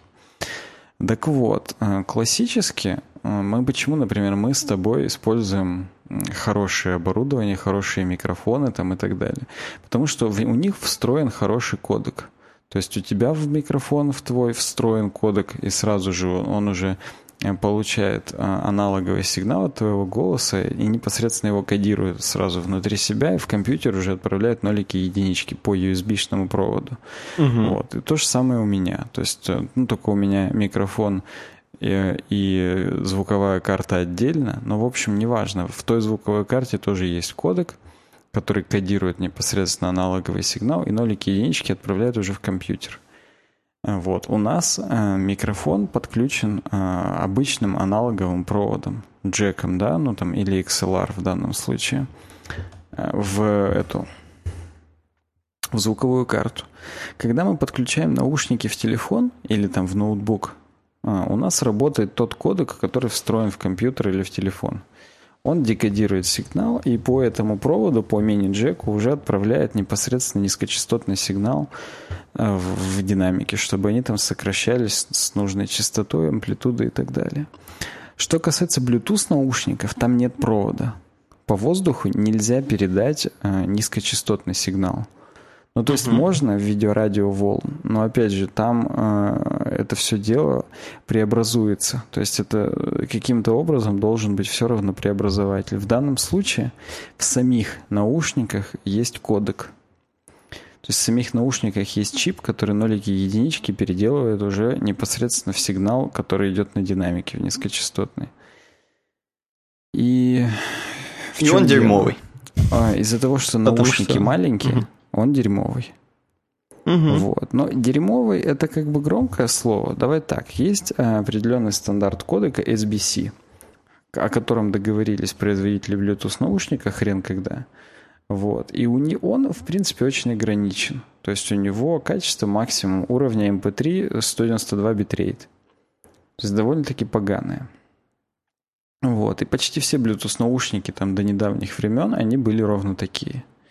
С появлением большого количества каких-то там телефонов и других вот этих девайсов, ну, в основном телефонов, больше-больше э, людей стало пользоваться Bluetooth наушниками. И вот, например, AirPods, они поддерживают кодек AAC. Это Apple uh-huh. проприетарный кодек, который они форсят очень сильно. Вот. Например, AirPods их поддерживают. Соответственно, Beats тоже. То есть это по факту теперь э, Apple наушники, поэтому да. Э, э, забегая вперед, у ААК кодека у него очень большой э, потенциал, то есть непосредственно, несмотря на то, что все спекулируют на то, что у него максимум в пределе 256 килобит в секунду качества, максимальный, максимальный битрейт, это неправда. То есть у них даже variable битрейт есть, и он на самом деле по спецификации до 1024 килобит в секунду поддерживает битрейт. То есть, в общем и в целом, это ты никогда уже не отличишь от lossless э, какого-то там звука, от каких-то флаков там и так далее и тому подобное. Вот, поэтому э, важно это помнить. У андроида другой кодек aptX, тоже проприетарный, насколько я помню. Вот, поэтому его никто не добавляет, например, в AirPods, чтобы за лицензию просто не платить, у них свое есть. Ну и в андроиды по этой же причине не добавляют AAC. Просто потому, что уже как бы есть своя технология, зачем платить роялти за использование другой какой-то технологии. Угу. Вот. То есть вот это два конкурирующих кодека, они в общем и в целом примерно одинаковые по общему, так скажем, состоянию качества, просто у ААК у него больше потенциал. То есть там есть задел на будущее, когда там будет, ну, действительно очень качественный звук передаваться, ну, и он везде будет. Э, вот. Идем дальше. Смотри. Одно дело, ты э, кодируешь сигнал, который ты получаешь там с телефона, с компьютера и отсылаешь его по Bluetooth на наушники. Но этот сигнал, в смысле, ну, нолики, единички, файл цифровой звука, ты его откуда-то должен получить.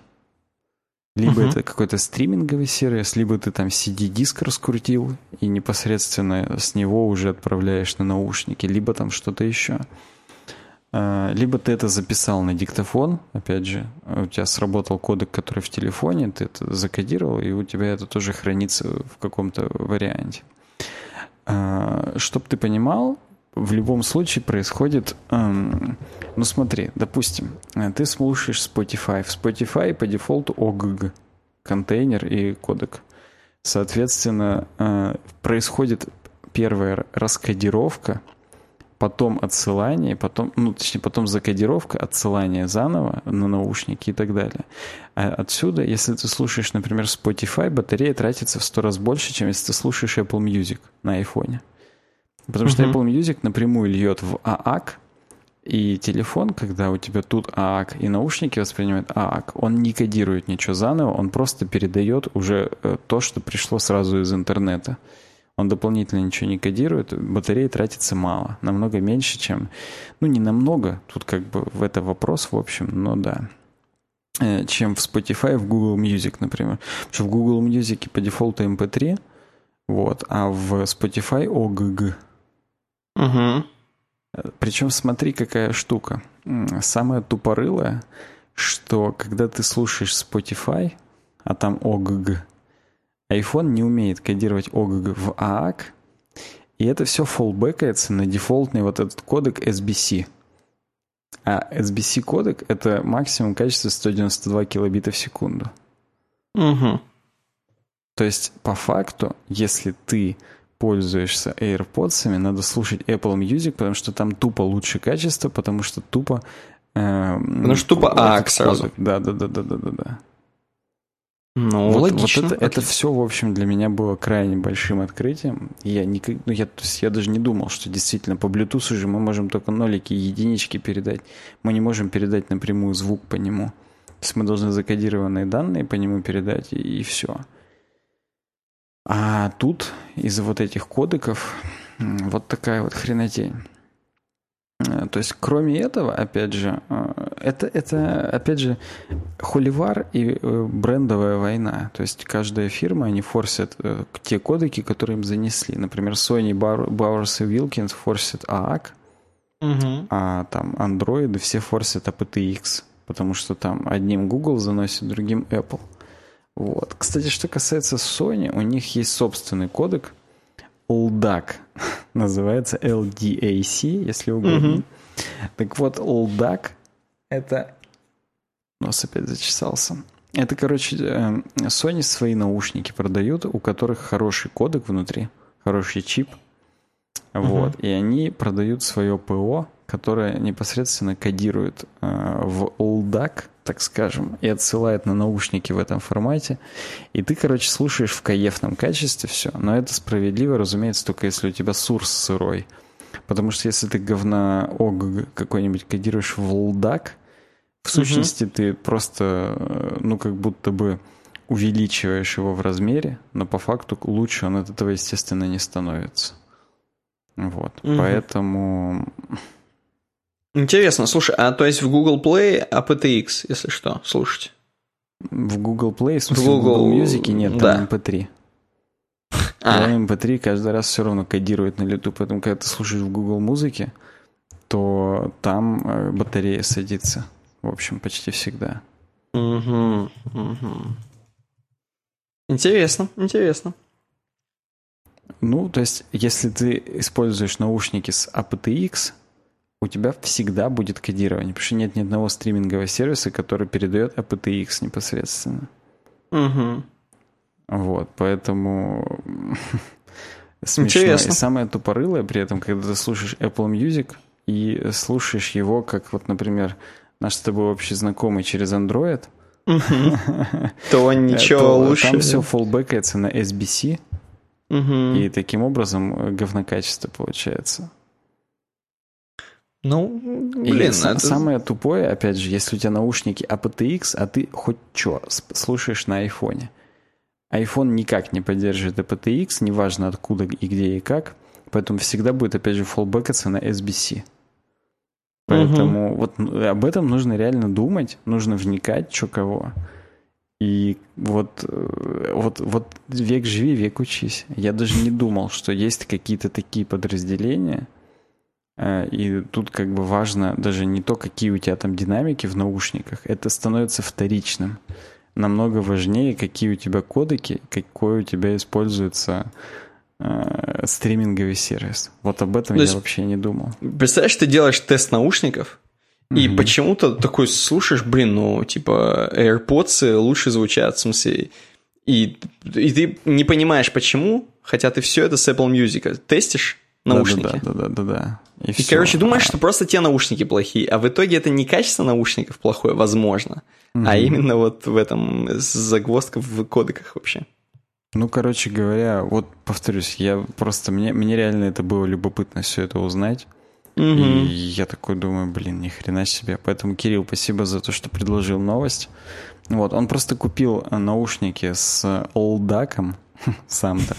Вот, и он начал вникать вот в эти вопросы узнавать, там, менять, пробовать, слушать aptX и. Угу. Вот, со словами, да вроде примерно одинаково звучит. Вот. Но, э, тем не менее, он меня вот простимулировал узнать немножечко подробностей. Было интересно.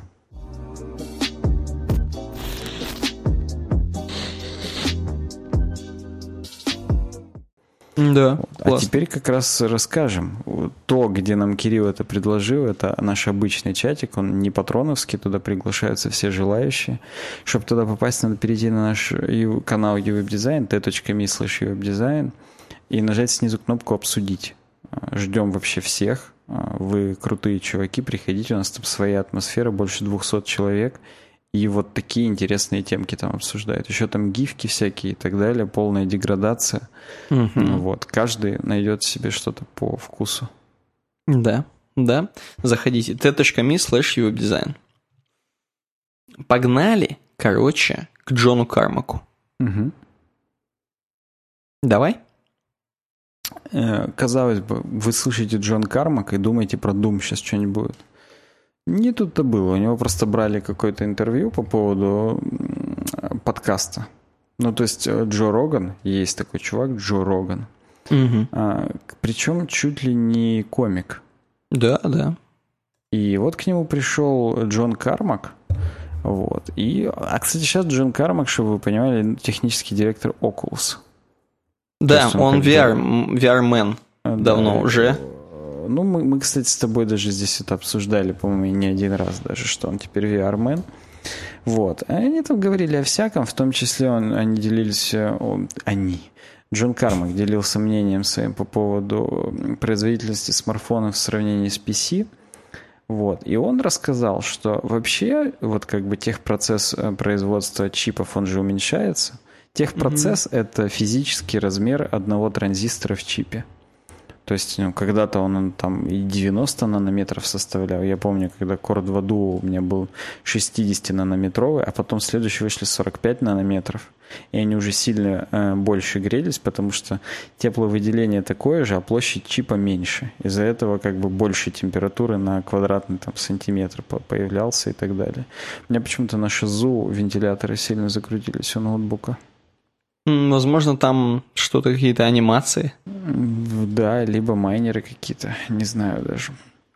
Так вот, и он сказал, в общем, достаточно очевидную вещь, что такими темпами через два года уже будет достигнут предел – что такое предел? Предел это когда ты, ну, то есть как делаются чипы? Они делаются с помощью фотолитографии. Ты на подложке делаешь рисунок чипов, потом облучаешь его супер жестким ультрафиолетом и пока, ну, и в этот в какую-то эмиссию там его окунаешь, примерно как фотографии проявляешь, только тут ты проявляешь именно, э, ну не фотографию, а схему транзисторов. Угу. Так вот, ты супер жестким ультрафиолетом облучаешь, и оно проявляется. Все классно становится. А теперь, если на транзисторы будут такие маленькие, ну, конкретно там, по-моему, предел 3 нанометров а, обозначается. То есть, если один транзистор занимает всего 3 нанометра, то угу. когда ты его облучаешь а, жестким ультрафиолетом, там вот эта полосочка, она становится нечеткая.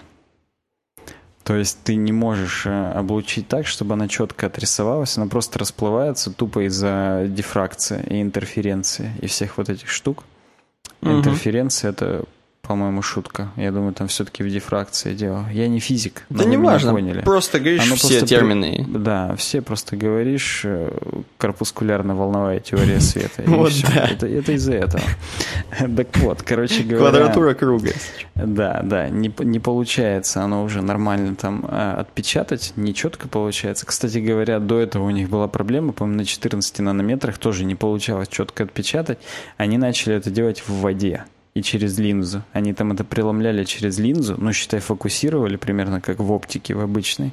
И через mm-hmm. воду еще делали, потому что там плотность другая, и там можно как бы еще, там ультрафиолет замедляется и не так сильно преломляется. Вот, они там и изворачивались очень сильно. Вот, но тут, тем не менее, уже они столкнутся в 2022 году с тем, что будет невозможно дальше уменьшать вот. И как бы, да. Но он говорит, что я надеюсь на другие потенциальные вещи. Возможно, мы что-то придумаем. Мы, в смысле человечества. Что-то придумаем из углеродных нанотрубок или с фотонной обработкой. Вариантов много, но я не уверен, что сейчас это достаточно надежные вещи, на которые мы можем рассчитывать. На самом деле, когда придумали еще структуру 3D-чипов, когда один на одном находится, вот, тут в общем и в целом а, как бы, ну, можно обходиться еще так, что просто он трехъярусный будет чип. Просто, ну окей, ты не можешь дальше уменьшать, но сам-то чип ты можешь увеличивать. Будет просто процессор размером не с э, ноготь, а с 10 ногтей. 80-ядерный какой-нибудь. И все как бы тоже будет, в общем, производительность-то увеличиваться. То есть, mm-hmm. ну, не обязательно уменьшать техпроцесс для того, чтобы увеличивать э, производительность. Поэтому, как бы, тут дело такое. Но вообще, да. То есть, про нанотрубки мы еще в 2011 году, в 2012 в институте э, слышали, рассуждали и готовили доклады. Кстати, мы вот про, причем про графеновые. Про графеновые, да. Ну так а графен это же и есть углерод. Я так понимаю, что это, это оно и есть. Вот. Угу. Об этом как раз ты в следующей темке расскажешь. То есть, ну да, есть мнение, что в, в, с полупроводниковой электроникой мы уперлись, так сказать, в потолок, причем именно с продуктивной. Ты же понимаешь, что если брать какие-нибудь контроллеры в микроволновках и так далее, там таким мелким техпроцессом даже и не пахнет. То есть кремний, в общем, очень долго еще будет в потребительской электронике, просто не в такой прогрессивной, как Э, чипы там в телефонах и в компьютерах. Это все-таки ну, реально прогрессивная штука, они жутко дорогие. А в общем угу. и в целом обычные кремниевые контроллеры для, для Arduino, они уже ничего не стоят. У них достаточно большой техпроцесс, поэтому они ничего и не стоят. Так что да, не переживайте, ну, это не коллапс. Ты, имеешь, бы, ты сейчас да. успокаиваешь кремниевых гигантов, вот этих вот, э, которые миллиардеры нас слушают, такие, блин, мы что, все теперь? Кремний все? Ну, слушай, э, я их успокаиваю, но прибыли у них все равно упадут. Потому что, как бы, ну... Кстати, да. Все равно Думаешь, будет... хуже жить не будут, я думаю, в принципе. Ну, что-нибудь придумают. Они вложатся сами же в эти углеродные нанотрубки и будут теперь не кремниевые гиганты, а, в общем, да. электронные гиганты. И все. Конечно, согласен. Ну вот, по поводу... Ученые из MIT создали рабочий 16-битный процессор из нанотрубок. И, кстати говоря, я помню, опять же, в том же университете в 2013 году мы даже смотрели видосы про то, как чуваки, вот эти там два чувака, которые графен э, открыли вообще, типа, что можно графен использовать, они показывали э, примерно, как, какой графен, э, вообще как трубочка создается, и они показывали очень простейшим. Ну, понятно, что это не так делается в промышленных целях, да, но они показывали простейший пример, что берется графитовый карандаш условно, просто графитовый вот этот вот стержень, на него налепливается скотч, скотч отдирается, и все, что остается на скотче, вот из этого трубочка состоит. Ну, типа, да, понятно, что это не нано-процесс. Ее надо супер обжечь, и там да. как раз проблема была в том, что ты, когда вот это супер обжигаешь, все трубочки получаются хаотично, разной длины, разной формы и так далее. И из-за того, что это невозможно было как-то упорядочить и сделать угу. просто, чтобы все они были одинаковые, и из них выстраивать потом уже чипы, из-за этого, ну, в тот момент, когда я делал доклад, это было проблемно. Я не знаю, может быть, сейчас их научились как-то там лазерами прижигать, чтобы они одинаковые были, но угу. тем не менее, да.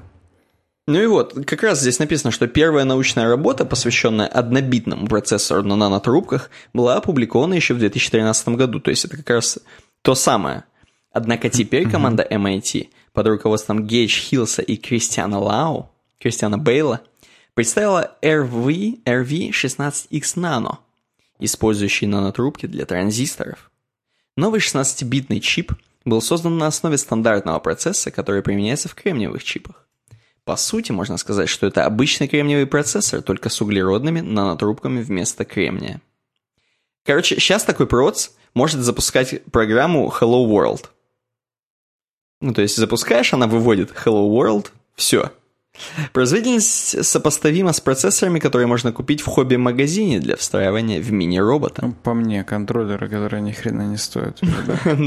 Только тут, я думаю, он стоит-то, в общем, Только тут миллиарды стоят, да. Создание чипа начинается с кремниевой пластины. Э, исследователи погружают ее в раствор, содержащий нанотрубки. Дальше она типа тупо высыхает, лишние нанотрубки удаляются, все, что надо, э, остается как транзисторы. После этого добавляются металлические контакты, провода и пластины разрезают на микрочипы. Вот. Производство такого чипа потребовало температуры чуть ниже 325 градусов. Звучит, казалось бы, до хрена 325 градусов по Цельсию. Но вообще-то, если сравнивать с температурой э, по Цельсию, которые делают э, кремниевые транзисторы для производства, да, то там 1000 градусов хреначит. Поэтому то, что сделали здесь за 325 градусов, это еще холодина. Такая низкая температура позволяет размещать дополнительные слои друг на друга. Типа они не так будут сильно... Мне, трехмерные, да-да-да. Вот, производя плотные трехмерные чипы. Финальная цель будет заключаться не в том, чтобы отказаться от десятилетий прогресса с кремнием, это опять же богатеи сейчас вздохнули, а использовать опыт и наработки для постепенной интеграции нанотрубок в существующую архитектуру. Первые попытки доказательства концепции – это отличные новости для будущего как электроники. Ну, короче, э, понятно, что непонятно до конца, как это быстро все будет развиваться. Поэтому будущее электроники туманно для нас. Но, возможно, мы с тобой сейчас вот запомним, что 2019 год, в прошлый был у нас сигнальчик в 2013, возможно, через 6 лет в 2025 скажут, что уже сделали хотя бы, не знаю, обычный процессор на уровне кремниевого. Который в UGS приложения хотя бы может запускать. Я так понимаю, они будут часть делать. То есть, если посмотрим на процессор, он же на логические блоки разделен в общем и в целом. И, допустим, только вот вычислительные блоки будут из нанотрубок, а всякий кэш там и так далее, он будет из кремния, из кремния. по-прежнему, например. То есть там же можно по-разному. Гибридная, типа, тема такая. Да, да, да, да, да. Я думаю, что как раз гибридная тема в данном случае это будет а, то самое. Поэтому ну, посмотрим, посмотрим. Да, интересно. Вот у нас железные новости даже появились. Ну, раз были железные новости, значит, теперь будут железные аргументы. То есть ну, давай. Э, наша обложка. А мы, кстати, патронов перед обложкой или после называем? Наверное, перед, скорее всего. Так что железные патроны у нас сейчас будут. Да, давайте, железные патроны. У нас сейчас как раз сентябрь, пора оплачивать. Семь человек не оплатили. Но мы их все равно назовем, потому что вдруг они забыли, послушают потом и такие, блин, мы же не оплатили. И э, оформят. Э, короче говоря, 40-долларовый э, Макс, 20-долларовый Константин Гончаров, Олег Цепиш. Правильно, да? Я да. запомнил? Иван Мерзавцев, Антон Шувалов, Ярослав Мудрый, Никита Ларк. Чуваки, спасибо. Вы уже просто, как Никита любит говорить, дикое количество времени нас поддерживаете. Там уже у некоторых люди по два года скоро будут. Поэтому, mm-hmm. блин, спасибо. 10-долларовые э, патроны. Э, Дмитрий Горбач, Граф Абалмасов, Дмитрий Казарцев, Кеша Пуделев, БДС, Анор Балгимбаев, Алекс Яценко. Э, двое воздержались, то есть не заплатили. Мистер Кор, это Игорь Колдаев, и Михаил Палмер. Вот. Если вдруг это ваша позиция, то как бы, ну, окей. Если нет, и вы забыли, то вспоминайте. Пятидолларовые патроны. Титус, Паша Досвидос, Антон Потапенко, Геннадий Хатовицкий, Нан, э, Петр Гаврилов, Евгений Бойцов, Иван Сухин, Саша Джазов, Андрей Скутин, Я Веб, Илья Евсеев, Антон Заболоцких, Сэм Белов, Андрей Чиг и Эльмира Халилова. Угу. Есть еще и двое воздержавшихся. Это Алекс Ефремо и Миша Хохлов. Вы, если вдруг опять же слушаете, э, заносите. Мы вас ждем э, назад. Есть, кстати, еще двое, которые не выбрали тир, но заносят по пятерику. Это Рома Фролов и Владимир Анохин. Вам тоже спасибо, чуваки. Угу. Вот. Я справился сегодня с названием ты патронов. Молодец. Знаешь, что, с чем я сейчас справился? Скинь мне, пожалуйста, в Телеграм обойку. Ни хрена ты. Давай. Давай, давай. Я, кстати, да, из-за того, что месяц кончился, поэтому у нас там не так все весело, как обычно по поддержке. Но, в принципе, тоже хорошо. Спасибо, чуваки. Спасибо, чуваки. Так, обложку вижу. Давай обсудим. Давай обсудим. Э, у меня моя версия, моя версия. Э, вообще, мы видим на подкасте, опять же, давайте, для тех, кто аудио, чувак Э, мы здесь видим на нашей обоинке такие некие таунхаусы, я бы сказал. Такие дома одинакового абсолютно архитектурного стиля, но разной краски. Вот. Выполненные в, не знаю, в практически в таком американском стиле, я бы сказал, потому что здесь вот как они любят евровагонкой это и захреначить все, и жить спокойненько. Ну, причем не самые дефолтные. что это просто металлический сайдинг какой-то. Я понимаю, ну, что сайдинг, сайдинг. из кусочков, но да, да. Конечно, да. Вот э, американцы, они любители этого, хотя э, не самые типичные крыши, может быть, для них, они, любят, может быть, по-другому как-то делают, да и вообще таунхаус это такое. Обычно у них мы-то знаем, как у них обычно, дома все друг от друга отличаются в Америке, если это дома отдельные, но из-за того, что это вот несколько таких одинаковых, то вот они выполнены в таком решении. Короче, мы здесь видим ну, просто так, несколько домов. гаражи у них тоже бывают. Просто смотри, ну, да. есть солнце, солнце, солнечные батареи на бежевом домике. Это, Вижу, возможно, да. не Америка. У американцев всех пропановые баллоны тупо в подвале стоят, все.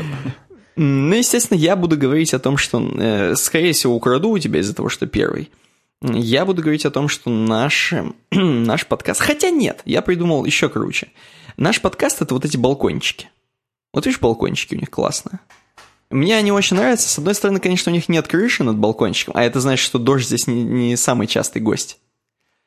Но э, этот балкончик мне просто нравится, он так классно выделяется. Как бы остальной дом, он, э, ну, остается сзади тебя, потому что это балкон, а не лоджия. Ты выходишь такой, короче, балдеешь, может быть, загораешь. У всех чуваков здесь какие-то цветы. И наш подкаст, он как этот каждый балкон, это наш новый подкаст. Э, ты на него вышел, отдохнул, побалдел, посмотрел на тихую улицу. Э, вот. Эм, значит, узнал что-то новое для себя и зашел обратно в дом. Так Вышел, покурил просто в майке. Да, кто-то покурил ну, кто в майке, кто-то и так, полуголый. Да, ну, слушай, звучит красиво. Э, по угу. моему мнению, наш подкаст это вот тот автомобиль, который там припаркован у бежевого домика.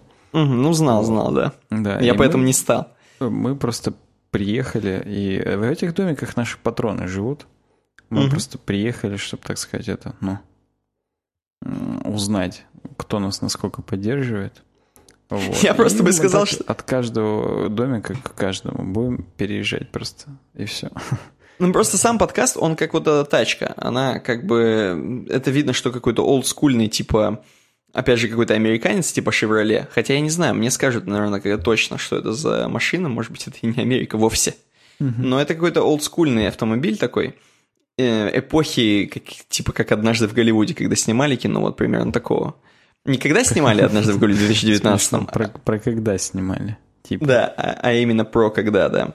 Ну вот какой-то такой, короче, очень надежный до сих пор, и все еще стильный, и будет и более стильный, чем новые тачки автомобиль. Это вот на, как наш подкаст примерно. Все еще классный, крутой и э, привлекающий внимание. Блин, ну мы что-то прям отожгли.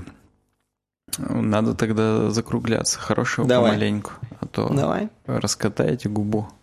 Пришел еще, послушайте, ссылки в описании. Если там, там тоже интересно и здорово в этот раз получилось. Еще про Apple читарик. Так что да, ладно, увидимся через неделю. 208 буду монтировать завтра и выкладывать, так что ждите, ждите. Угу. Вот, а 209 уже, видимо, через недельку, так что да. Ну, собственно, через недельку и увидимся с вами. Да, пока. Да, пока. Thank you.